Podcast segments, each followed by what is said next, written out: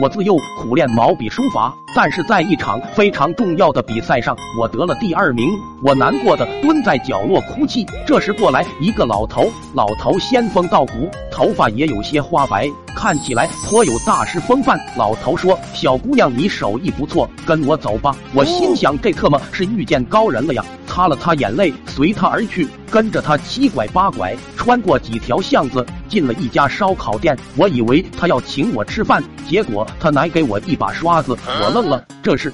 老头说：“小姑娘，我看你抹酱手艺不错，来我店里当小工吧，管吃管住，一个月一千五。”莫名其妙的，我成了一名烧烤工。这家破店地段不咋样，人气竟然出奇的旺，撩的根本烤不过来，每天烟熏火燎。我领略到一股我以前从未体会过的生活之气，我觉得我可能悟了。我跟老头说：“我似乎知道过去二十年我笔下缺少什么了，烟火气。”老头说：“这是羊骚，别废话。”七号桌两串腰子，老头不知道，我偷偷把我的刷子换成了狼嚎刷。我蘸了一把烧烤酱，提按顿挫，下笔风雷。每天在肉串上，我把熟记于心的书法作品写了上千遍，从祭侄文稿到九成宫里全名，从快雪时晴帖到兰亭序，从韶西诗卷到唐草心经，每每写到不够不净，不增不减，或因计所托，放浪形骸之外，肉就熟了，腰子还得再烤一会，往来。顾客纷纷称奇，说我刷的酱入肉三分，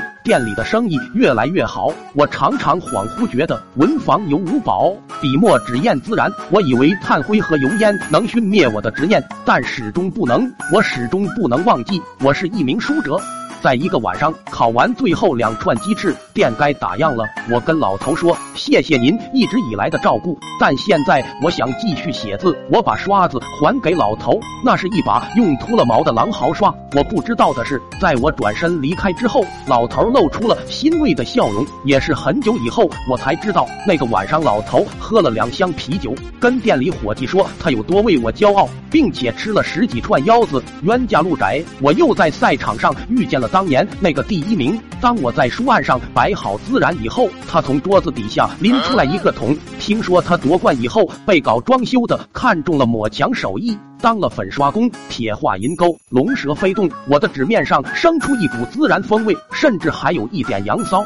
我看见评委都流口水了，我本以为赢定了，转头一瞧，大惊失色。好家伙，他竟然用阴写。他的笔在宣纸上刷过，均匀流畅，留白处笔画成文。我暗暗大骂：这特么什么阴间操作！但我还是赢了，因为他写字用的净味漆，评委都说就这没那味啊。可惜了，如果他能学会发愤图强，胜负未可知也。